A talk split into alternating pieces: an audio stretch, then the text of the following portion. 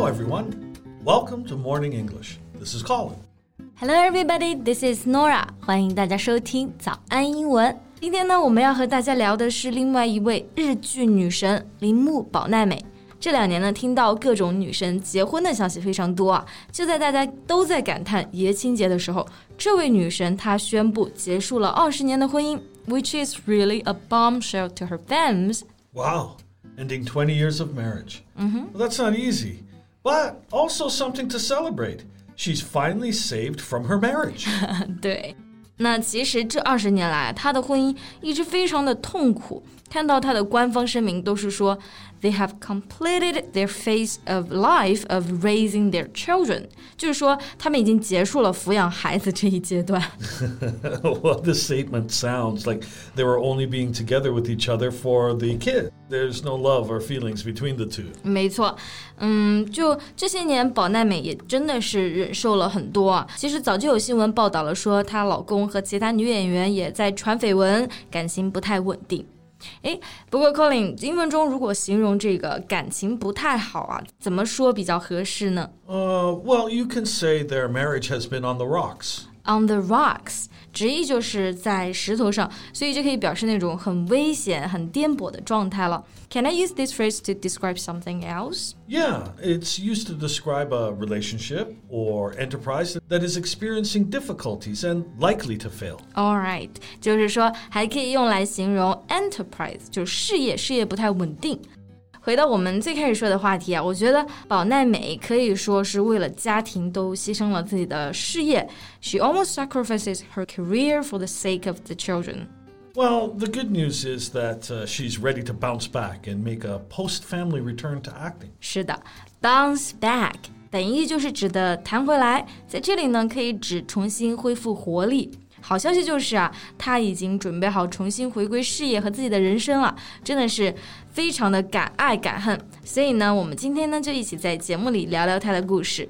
在节目的开始，给大家送一个福利，今天给大家限量送出十个我们早安英文王牌会员课程的七天免费体验权限，两千多节早安英文会员课程以及每天一场的中外教直播课，通通可以无限畅听。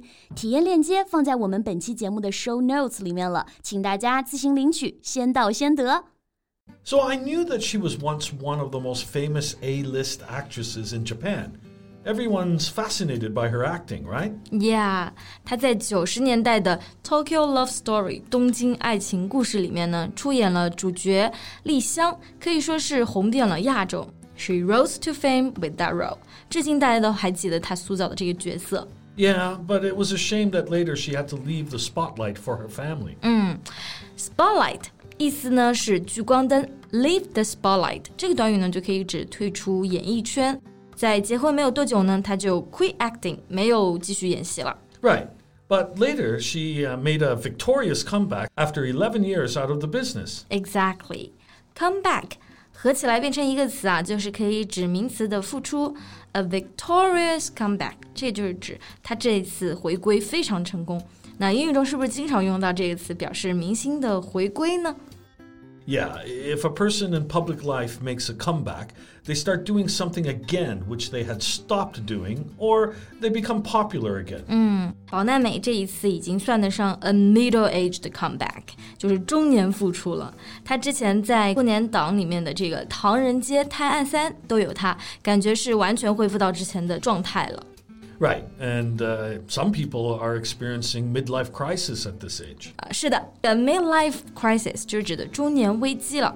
而宝奈美呢，她在公开发布的这个宣布离婚的视频里面，就完全没有那种不开心或者是中年危机的感觉。Instead, she looks more stunning and much happier. Well, I guess she finally cast off the shackles and became what she always wanted to be. Cast off the shackles. Um, can you explain this phrase? Oh, yeah, sure. Um, to cast off is to throw away something unwanted, and shackles is the tool you use with a criminal to prevent them from running. 啊，I see. So cast off 意思就是解开，而 shackles 可以指那种手铐。那比喻的含义呢，就是桎梏了。所以说 cast off the shackles 就是说他终于解脱了，可以做自己想做的事情，而不是带娃了。 Yeah, she had been a housewife or uh, homemaker for over 10 years, right? Her husband just wanted her to manage a home and raise children. Yeah, yeah, yeah. Housewife 就是指的家庭主妇，或者我们也可以用到另外一个词，就是 homemaker。我其实一直在想啊，为什么她的丈夫一定要她牺牲自己的职业？因为她已经当时在这个 career life 里面算是在巅峰了。 Now, this happens often. Uh, the traditional stereotypes are women are more likely than their husbands to take care of the house and children, and men remain the primary caretakers of their job, the, the car, and, and the yard. 对对对，主要是因为这些传统的 stereotype，就是传统的这些观念。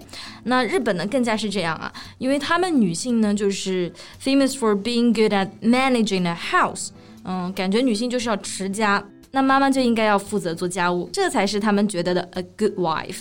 Yeah.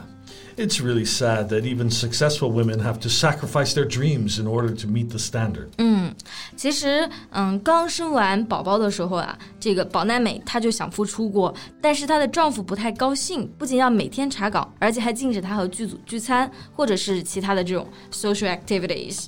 嗯，sounds like he's very domineering. Domineering? Yeah, it's um, trying to control other people without considering their opinions or feelings. 啊，就是很有控制欲的那种盛气凌人的感觉，more or less like a control freak。 Yeah, right. They are very similar words. 总之呢，我觉得宝奈美离婚这件事情啊，可以说是走出了非常勇敢的一步。如今再次起航的她，就像主演的丽香一样，敢爱敢恨，自信自由。 好了，那今天的节目呢就到这里结束了。Thank you so much for listening. This is Colin. This is Nora. See you next time. Bye. 今天的节目就到这里了。如果节目还听得不过瘾的话，也欢迎加入我们的早安英文会员。成为会员，您就可以无限畅听我们每天一场免费的中外教直播课，以及两千多节原创系统课程了。今天我们限量送出十个七天免费试听权限，试听链接放在我们本期节目的 show notes 里了，请大家自行领取，先到先得。This podcast is from Morning English. 学口语就来早安英文。